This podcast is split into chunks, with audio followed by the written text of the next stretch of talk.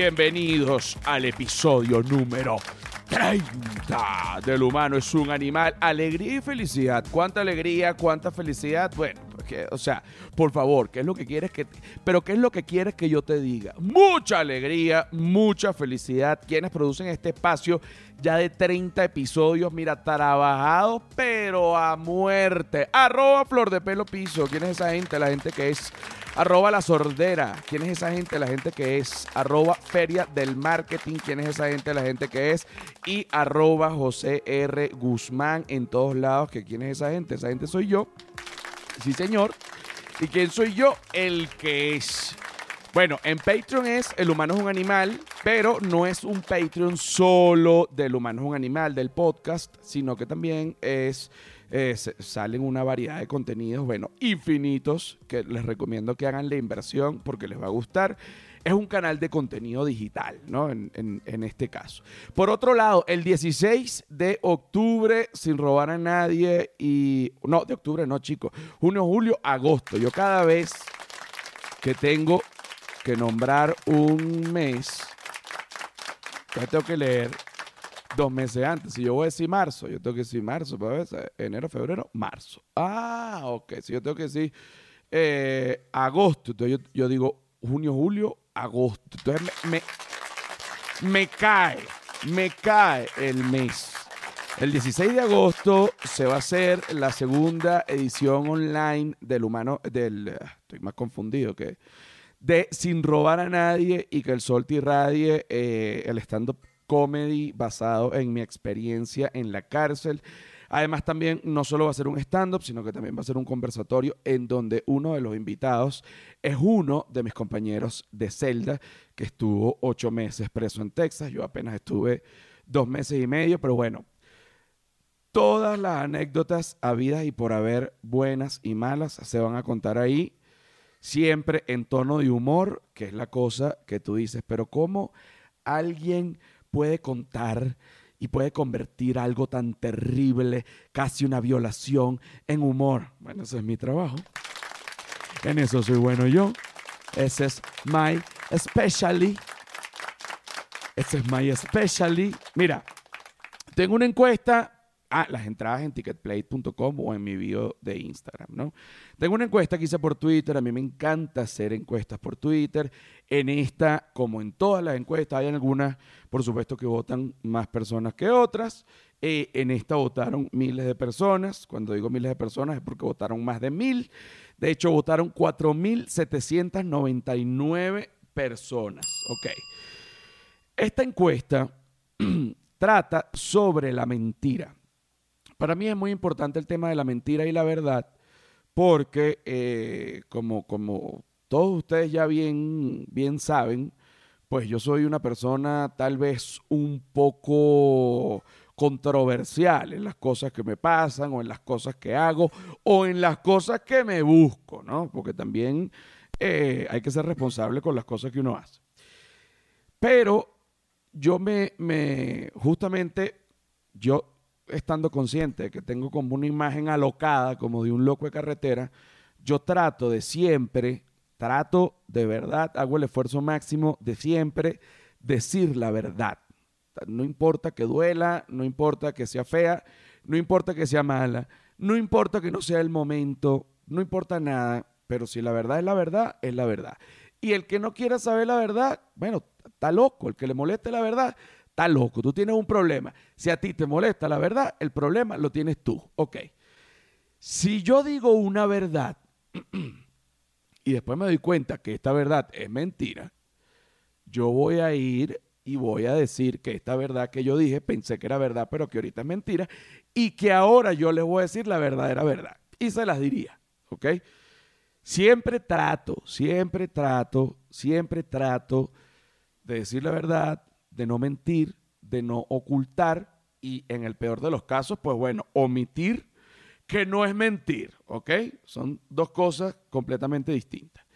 Esta encuesta dice así, yo miento por, para justamente estar redactado así, para que las personas que tomen esta encuesta la respondan como yo, o sea, como, como justamente como, como la persona que la contesta, pues. Yo miento por. Yo miento por.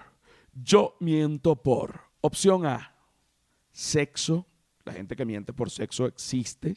O sea, dice que hay, hay, hay diferentes tipos de mentiras por sexo. Están las personas que mienten por sexo exagerando, por ejemplo, no, yo tengo un carro, no, yo tengo un trabajote, no, yo tengo un sueldazo, no, esta ropa es mía y resulta que se la prestó un primo que sí tiene un sueldazo. Bueno, son ese tipo de cosas, no, que yo tengo una empresa y resulta que no tiene una empresa, que está desempleado, que yo no soy, que yo no soy borracho, no tomado, nada más quiero hacer el amor contigo. Bueno, esta gente también las aplaudo, porque son gente que muy pocas personas eh, pues les rinden tributo, los aplauden, más bien siempre son criticados. Y hay gente, bueno, esta gente que, que miente por sexo, sobre todo los alcohólicos, pues nunca nadie los aplaude y... Bueno, ya que en el humano un animal se va a dar el primer aplauso a los alcohólicos que quieren sexo. Chicos, este es un podcast que es así. No tengo, no tengo más nada que decir. Ahora, yo miento por la opción B. Ojo, tengo que retomar algo con respecto al sexo, porque también hay una, digamos, un ámbito de, de mentiras con respecto al sexo que puede ser enfocado a la lástima. Yo fui uno de esos. Mi mamá murió cuando yo tenía 20, 21 años, de hecho 21 años, y yo a pura lástima bueno, llevaba a, las muchachas a, devorarla, siendo yo un gordo de los peores, porque en esa época estaba obeso. Y yo, ay, que mi mamadita se me murió, que mi mamadita se me murió, que mi mamadita se me murió, plaquiti. Beso a pura mamadita muerta, ¿no? Ese, ese, e, personaje que yo, ese personaje que yo fui es terrible, pero bueno, ¿qué quieren que les diga? Es, es la verdad. Así duela, es la verdad. Ok. Yo miento por opción C. Yo miento por amor. En este caso es doble, o sea, puede ser eh, que tú mientas por amor en el sentido de, que hiciste algo malo y entonces le mientes al amor de tu vida o la persona con la que estás, está, aunque, es una mentira que, que todo el mundo entiende, al final mentira es mentira y está mal. Y también está la mentira por amor, pero por amor, amor. O sea, cuando es la mentira piadosa. Oye, no le digas esto a tal persona que va a sufrir. Por ejemplo, la abuela está ahorita en terapia intensiva y se murió un tío. Oye, no le digas a la abuela ahorita que se murió el tío, dile que está vivo y se lo dice después que la abuela se recupere. ¿no? más o menos es una mentira que está más eh, lavada y es una mentira que es aceptada por la sociedad. Es una mentira que está bien vista. Ok. Yo miento por opción D, y esta es la más interesante, yo no miento. ¿Mm? Yo no miento. O sea, las personas que votaron por la opción D están asegurando que no mienten. Asegurando que no mienten. Voy a decir las opciones. Opción A, sexo. Opción B, dinero. Opción C, amor. Opción D, yo no miento. Bueno, para que ustedes queden esquizofrénicos y locos, voy a decir los resultados. Yo miento por opción A, sexo tuvo un 23%. Vamos a darle un aplauso. La gente que miente por sexo existe tiene un valor, eh, acepta que lo ha hecho, ejerce su voto en esta encuesta, que además es una encuesta que obviamente es anónima, ahí no dice quién vota, quién no vota, nada. La gente que miente por dinero es un 22%. Fíjate que en este caso, en cuanto a mentiras, el sexo y el dinero están separados por tan solo un 1%. O sea, la gente miente igual por sexo que por dinero, casi. Más por sexo que por dinero, pero por dinero está allí.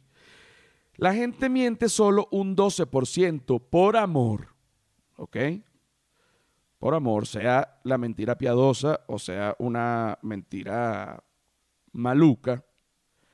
Y la opción de yo no miento es un 43%. Ok. Fíjate lo grave, lo grave que es que haya ganado esta encuesta, porque ¿cómo es posible afirmar que uno no miente? Uno miente eh, incluso de manera automática en cosas pequeñas, o sea, hay pequeñas mentiras que, que, que, de repente se te escapan porque es también natural en el humano. Y tengo un cuento, mira, imagínate, tengo un amigo que eh, iba, a ir eh, iba a venir de Venezuela a México y él agarra y lo llevó su mamá al aeropuerto, ¿no? Esto fue hace unos, unos cinco años. Y viene un militar y le dice, ¿usted a dónde va? A México. ¿Y usted cómo vino? Y lo había llevado su mamá. Y él automáticamente dice, en taxi. Ah, ok. ¿Y a qué hora su vuelo? Tal vuelo, no sé qué. Y entonces, ¿cómo fue cuando llegó? No, que como mi mamá me estaba trayendo, pero un momento, no es que estaba, no es que vino en taxi. No, pero es que mi, mamá, bueno, no es que era en taxi, es que al final era mi mamá. Y se ha enredado, lo han metido en una patrulla, en una pick-up, no era una patrulla, era una pick-up. Lo llevaron a un hospital en La Guaira para hacer una radiografía porque de los nervios pensaron que estaba tragado, que estaba endedilado. Obviamente no estaba endedilado lo que le pasó fue que no sé por qué, y él tampoco sabe, no quiso decir que su mamá lo había llevado, dice que va en taxi, después se contradice, el militar queda loco, entonces, pero fíjate que aunque es una mentira involuntaria y sin sentido, porque es una mentira sin sentido, él ha podido decir, me trajo mi mamá, no hay ningún problema, pero no lo dijo, no lo dijo, mentira, ¿qué pasa? Bueno, como todas las mentiras, tienen una consecuencia. Lo llevaron para ver si estaba tragado. No estaba tragado, pudo llegar a México. Yo siempre he pensado que sería excelente eh, y, poder grabarlo, ¿no? Y tener la certeza de que no te van a meter preso de verdad. Yo quisiera tragarme un día, o sea, agarro y me trago 30 dediles. Yo tengo un, un cuerpo ancho. 30 dediles, pero no de droga, no de droga jamás. Me trago 30 dediles de harina pan. Paso por inmigración y me dicen, le vamos a hacer una placa. Hágamela. Señores, ¿usted está lleno de dediles? Sí. Vamos a, a ver qué tienen los dediles adentro y usted va a ir preso. ¿Y por qué voy a ir preso? Ve primero qué tienen los dediles me dan un medicamento, me llevan a una clínica, me sacan los dediles. Cuando revisan, es harina pan. ¿Me meten preso? ¿No me meten preso? No lo sé. Lo que sí sé es que se pueden hacer unas buenas arepas. Ok, ok, ok, ok.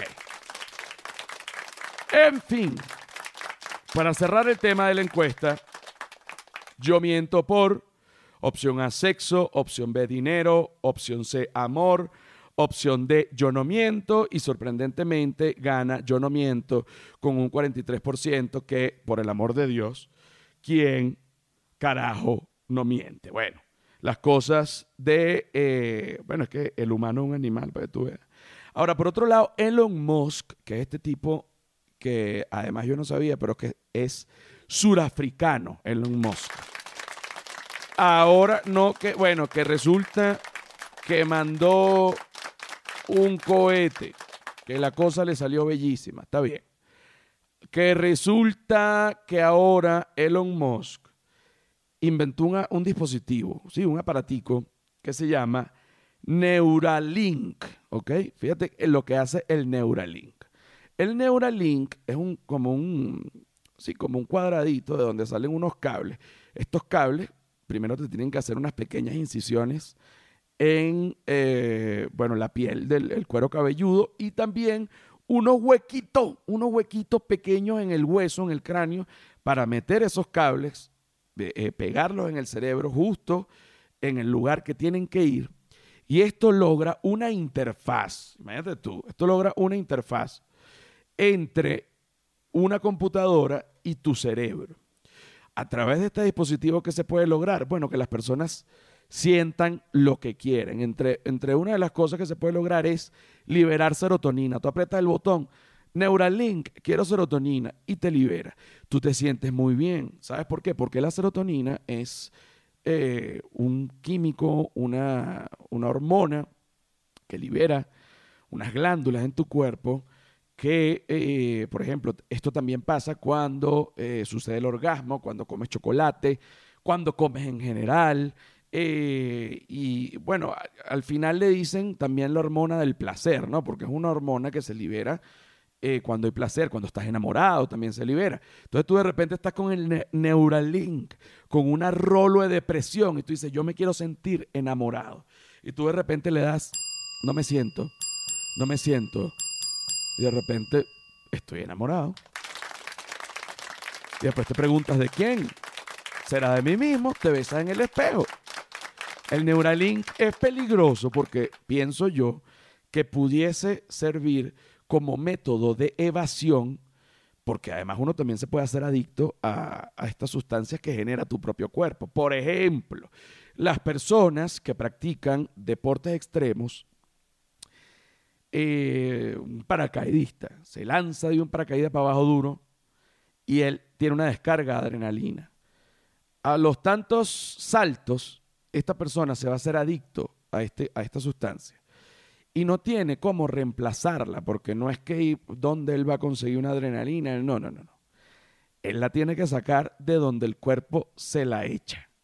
Y entonces lo que él tiene que hacer es volver a lanzarse del avión para volver a sentir el susto, para volver a sentir la descarga de adrenalina y eso a él lo calma. Pero por eso que tú ves a los paracaidistas, una locura, se paran a las 3 de la mañana, ya, ya vengo, ¿para dónde va?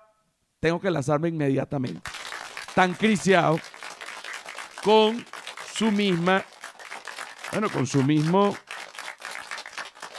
bueno, con su mismo químico, chico. Por otro lado, eh, a ver, había un hombre en un hotel en Miami Beach, ni siquiera busca el nombre, no me interesa, un hombre normal.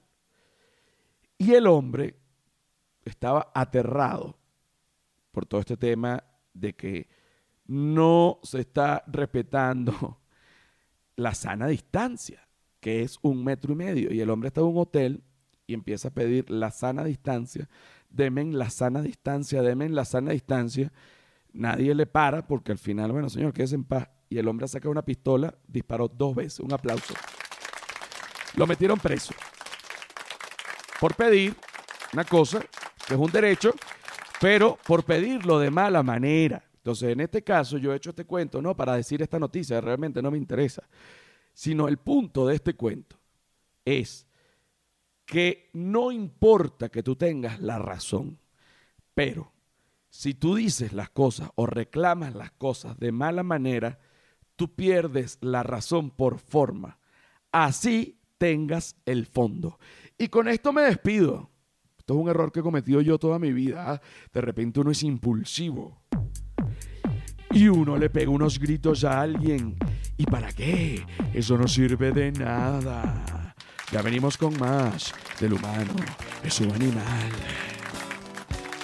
Señores, bienvenidos a la segunda parte del episodio número 30 del humano es un animal.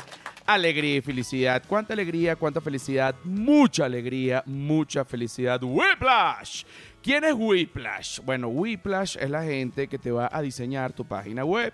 Tú dices, mira, quiero que me diseñe la página web. Voy a hablar con la gente de Whiplash. La gente de Whiplash, yo te la diseño, te la entrega. Cuando tú la ves, tú dices, ¿Qué bolas esta página web? No joda. Entonces en ese momento tú entiendes que Whiplash es la vulgaridad hecha excelencia. O la excelencia hecha vulgaridad. Más bien, sería así, la excelencia hecha vulgaridad. Por otro lado, bueno, varias noticias. Cuando uno se pone a buscar eh, el acontecer mundial, realmente, bueno, no, no está pasando mucho. Y por otro lado, está pasando bastante, dependiendo de cómo, de cómo lo quieras ver. Por ejemplo, en el estado Lara, Venezuela, eh, están aplicando multas millonarias a las personas que realicen eh, actos fúnebres, bueno, digamos, con, y, que el, y que el cadáver eh, se haya muerto por COVID. Fíjate lo que me costó decir eso, porque me, costó, bueno, me, costó quería decirlo con delicadeza, pero déjame decirlo, déjame desbloquearme y no decirlo con tanta delicadeza, sino decirlo normal. Mira, en el estado Lara, Venezuela, están castigando a la gente con multas millonarias, eh, bueno, a quienes tengan un familiar que se murió por COVID y aún así le realicen actos fúnebres. Obviamente la, la multa va es a los familiares, porque si, ¿cómo va a ir a la persona que le están haciendo el acto fúnebre si está muerta? Evidentemente. momentos. ¿Qué momentos? A mí me parece, hay dos cosas aquí, hay dos cosas aquí. Primero, si tú sabes que tu familiar murió de COVID, bueno, no le hagas un acto fúnebre, sobre todo si estás en el estado Lara. Esa es una, en Venezuela, en el estado Lara. Dos, me da mucha lástima la gente que a pesar de que su familiar murió de COVID, quiere hacerle un acto fúnebre porque es un muchacho que murió su mamá o es una mamá que murió su muchacho y realmente no está, no sabe de, estas multas millonarias y, y, está pasando por este dolor esta persona y de repente llega un militar y le dice, ¿de quién es este muerto? Y el otro le dice, este muerto es mío, este muerto es mío. Bomba que bomba, bomba, bomba que bomba, bomba, bomba que bomba, bomba, bomba que bomba, bomba. Y el militar le dice, uh, uh, uh, y el hombre dice, échate para afuera, yo quiero para afuera, échate para afuera, yo quiero para afuera. Y el militar le dice, how, how, how how, how, how. Y se prende esa situación en pleno velorio.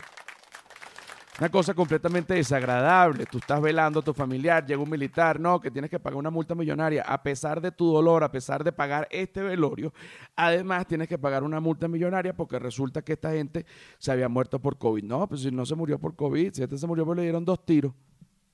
Ah, entonces está muy bien y no pueden agarrar que le dio dos tiros. Aquí se vino fue por COVID, señora. Y deje la lloradera, para que ustedes vean más o menos cómo es el estado de la sociedad venezolana hoy en día. Lo acabo de resumir con un pequeño cuento, una historia eh, que, bueno, que justamente refleja perfecta, perfectamente el estado de la sociedad venezolana hoy en día. Por otro lado, la, digamos, el, el, el COVID en el mundo no solo quita dinero, la gente siente que el COVID solo quita dinero, eh, arruina la economía, eh, daña el bolsillo particular de uno, mm, uno ya no está trabajando igual, los ingresos que no sé qué, entonces todo, todo es eh, muerte y dinero, muerte y dinero, se pierde gente, se pierde dinero, se pierde gente, se pierde dinero. Pero en Perú, para la gente que le quiere sacar provechito al, tema del virus y no está trabajando del lado de la salud ni del lado de las vacunas, que ya también vamos a hablar de eso, en Perú están pagando 500 dólares mensuales a las personas que se dediquen a recoger cadáveres de la calle. Un aplauso. Igual, tú lo puedes ver del lado medio lleno o medio vacío, ¿no? Si lo ves del lado medio lleno, oye, bueno, este, incluso leí un artículo donde decía que un venezolano que se había ido a Perú, que era bartender, eh, él, soñaba con, hacer unas margaritas a los turistas que iban a Lima. Y bueno, sencillamente con la pandemia todos los bares cerraron y este tipo se ha puesto a recoger cadáveres. Y él dice, mira, bueno, evidentemente no es para lo que nací, no es lo que me gusta, pero ahorita me da 500 dólares mensuales, que en Perú es, oye, muy bueno y perfecto. Y además, y además, mira cómo tengo el cuerpo, el tipo rayado de cargar los cadáveres. Mal por los cadáveres, sí. Mal por los familiares de los cadáveres, claro. Pero bien por este señor que, que bueno, que cambia de trabajo, ¿no? Todo, todo se transforma, como dice Drexler. Todo se transforma. El hombre que vendía margaritas a una persona y la persona igual le daba dinero, esa persona luego muere, él la recoge, la lleva e igual él recibe dinero por la misma persona. Todo se transforma. Que por cierto, que por cierto, Esto es importante, eh, bueno, celebrarlo eh, de esta manera.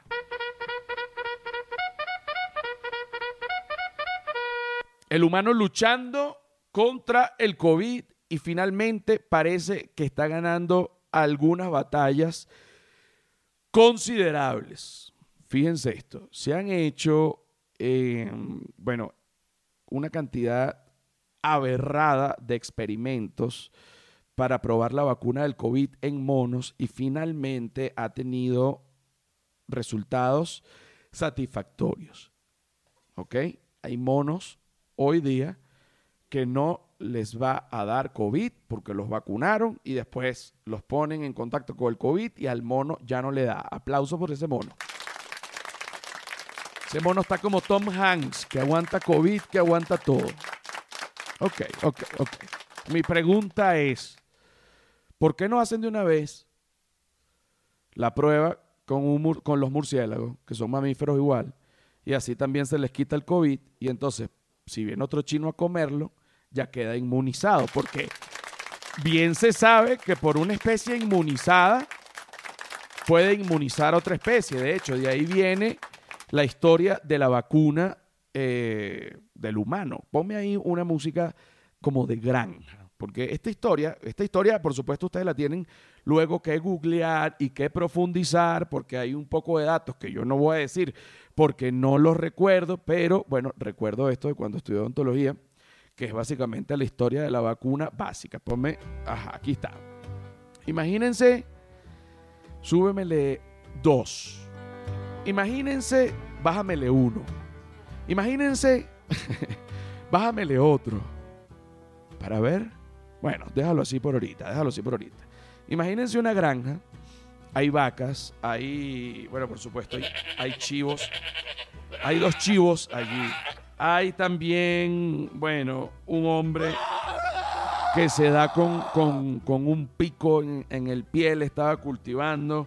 Hay una mujer que el hombre le da con el pico.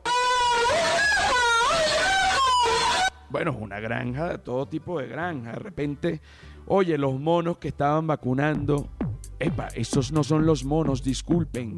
Esto es una changuita que se me fue por accidente. Ok, los monos que estaban vacunando. ¿Dónde están los monos? Oye, este es un bebé. Este es un bebé que no sé qué hace allí. Y ahorita... Oye, se me pierde la tecla del mono y aprieto todas las teclas y se me sale si tu novio no te mama el culo ahora para ver esta. Estos son los monos. Hay tres monos allí. Todo este momento perdido solo para monos. Súbele uno más a la música de granja. Resulta que la primera jornada de vacunación se dio en Inglaterra. El tema de la viruela había matado ya más o menos a 400 mil personas. Eh, no se sabía cómo, cómo cuidar a la gente, cómo evitar que se muriera. Y un doctor inglés se dio cuenta de que los granjeros eran inmunes a la viruela. ¿Por qué? Porque las vacas tenían el, digamos, la enfermedad, le salían también lesiones en la piel, pero, digamos, los granjeros la contraían, pero de alguna manera ya estaban inmunizados, ¿no? Entonces el doctor ató cabos y comenzó a agarrar, que esto suena horrible, comenzó a agarrar pus de las pústulas de, la, de las vacas, agarró al hijo de su jardinero, porque no iba a agarrar a su hijo ni huevón. pues no agarró a su mamá, a su hijo, un familiar de él no. Él agarró al hijo de su jardinero, le hizo una cortadita y le puso pus para que se le contagiara la viruela de la vaca, pero ya inmunizada. Luego él agarra la enfermedad como tal y se le intenta contagiar al niño y al niño no le da, no le salen lesiones. El hombre queda loco y va a probarlo con otra persona y lo prueba con otra y lo prueba con otra y lo prueba con otra. Y esa fue la vacuna de la viruela y así se inventaron todas las vacunas. El apellido no lo sé, sé que fue inglés, sé que fue en, Inglaterra. Eh, bueno, los granjeros y las granjeras eran ingleses, inglesas, y bueno, básicamente esa es la historia de la vacuna. Quítame la música de granja porque ya eh, este fue el momento de culturización campesina. Para que ustedes vean cómo unir ciencia y campo. Que además hay una cosa bastante interesante. Si este señor inglés que inventó todo este procedimiento y que además salvó al mundo de la viruela y hizo todo esto, hubiese hecho esto hoy en día, primero no solo le hubiesen dicho que estaría loco, sino que lo hubiesen metido preso porque hoy en día lo que él hizo viola todas las leyes de sanidad habidas y por haber, de salud, de comida, de perversión y religión. O sea, tú no puedes agarrar el pus de una vaca para meterse en la lija un jardinero. pero bueno, al final, menos mal que eso no pasó hoy en día, pues lo hubiesen metido preso a lo mejor hasta lo hubiesen matado.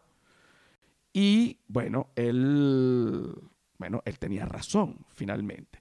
Por otro lado, eh, el tema del aborto. El tema del aborto sigue siendo un tema, eh, digamos, controversial porque está la gente pro vida y está la gente pro aborto. La gente pro vida no quiere que se aborte bajo ningún concepto. La gente pro aborto, los de verdad extremistas, quieren que se aborte todo el tiempo. Como que esto, el bebé es para abortar. El bebé es para abortarlo. O sea, todo lo quieren abortar. El punto es que de verdad hablar y debatir sobre este tema, pues yo lo pudiese, lo pudiese hacer en este momento conmigo mismo, poniéndome de un lado y del otro, ¿no? Por ejemplo, si ustedes me preguntan a mí, bueno, ¿qué piensas tú sobre el aborto? ¿Debería ser legal? ¿Debería ser ilegal? Yo pienso que hay indicaciones para el aborto. Por ejemplo, si el niño viene enfermo y la persona no está de acuerdo con traer un niño enfermo al mundo, pues en ese caso el aborto a mí me parece que está indicado y que debería ser legal en todos lados. Ahora, que tengo 30 años y salí en estado y no quiero tener un bebé, bueno, ya tú tienes 30 años y no quieres tener un bebé y si no lo quieres tener, ese eres tú y ese es tu problema y ya estuvo. ¿Qué, ¿Qué, quieres que te diga? Cada quien puede hacer lo que quiera con su cuerpo, pero entonces, claro, llega esta parte. Claro, puede hacer lo que quiera con su cuerpo, pero el cuerpo del bebé que están destrozando dentro del cuerpo de ella, bueno, por eso te digo que es debatible. Es debatible. Hay gente que está de un lado, hay gente que está del otro. De la otra. Yo estoy de un lado, yo estoy en casi en el centro, estoy a favor del aborto indicado, pero no estoy a favor del aborto por deporte. O sea, como que Mira, ya yo llevo tres abortos porque a mí me gusta que me acaben, que me echen la lechita adentro y sacámelo. No, chica. ¿Por qué aplauden esa porquería? Qué terrible. Qué terrible. Entonces, todo lo que se va a decir aquí, no es que lo voy a decir yo, ya yo dije mi opinión sobre este tema, ya yo dije mi lo, lo acabo de decir. No es que lo voy a decir yo, esto es una situación hipotética en donde dos salseros, dos salseros, uno pro vida y uno pro aborto, tienen un encuentro eh, al mejor estilo de un contrapunteo, en donde uno canta y el otro responde, y al final hay un ganador. Estos son dos salseros, uno pro vida y otro pro aborto, que yo no tengo nada que ver con ellos, yo no los conozco, ¿ok? Ok, suéltame la clave. Aquí está. Súbemele un poco. Súbemele un poco. Súbemele un poco. Súbemele un poco. Súbemele un poco. Súbemele un poco. Ahí está. Ahí está. Ahí está. Ahí está. Ok. Ok. Ok. Mm, mm, mm, Yo soy mujer y soy pro vida. Yo no voy a abortar, aunque tengo la regla ida. Eso es matar. Ok, ok, ok, ok. Es una mujer pro vida que dice eso. Ahora vamos pro aborto. Abortar es ya muy feo. No me gusta la muerte. Lo siento, mi bebé querida, pero no quiero tenerte. Oye, Eso es, un papá, ese es el papá que no le gusta la muerte, no le gusta nada de esto, pero definitivamente le está diciendo a la bebé, era hembra, que la va a abortar porque no quiere tenerla, aunque sea, está siendo sincero. Ok. Usa condón o acaba afuera. Usa condón o acaba afuera. Usa condón, acaba afuera. Usa condón o acaba afuera. Te estoy dando dos maneras. Entonces esta no ataca, sino que el Provida le está dando opciones.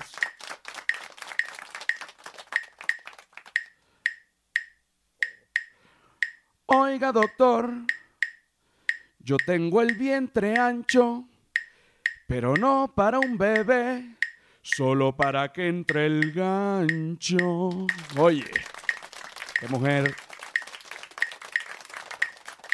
No me gusta, no me gusta, no me gusta. Un bebé es bendición, tú lo vas a tener. Y al final tu papá no va a estar bravo, él también lo va a querer. Claro, porque es eso. Ok, creo que viene una lapidaria. Estamos en una nueva era. No seas gafo. No eches la leche afuera. Oye, ¿qué es eso? Qué cosa tan vulgar. Fíjate esta. Y el proaborto quiere cerrar. Yo termino adentro. Si quiero de tu orto. Y si me equivoco, te lanzo el aborto. Bueno, así fue. Así fue, así fue, así fue, así fue.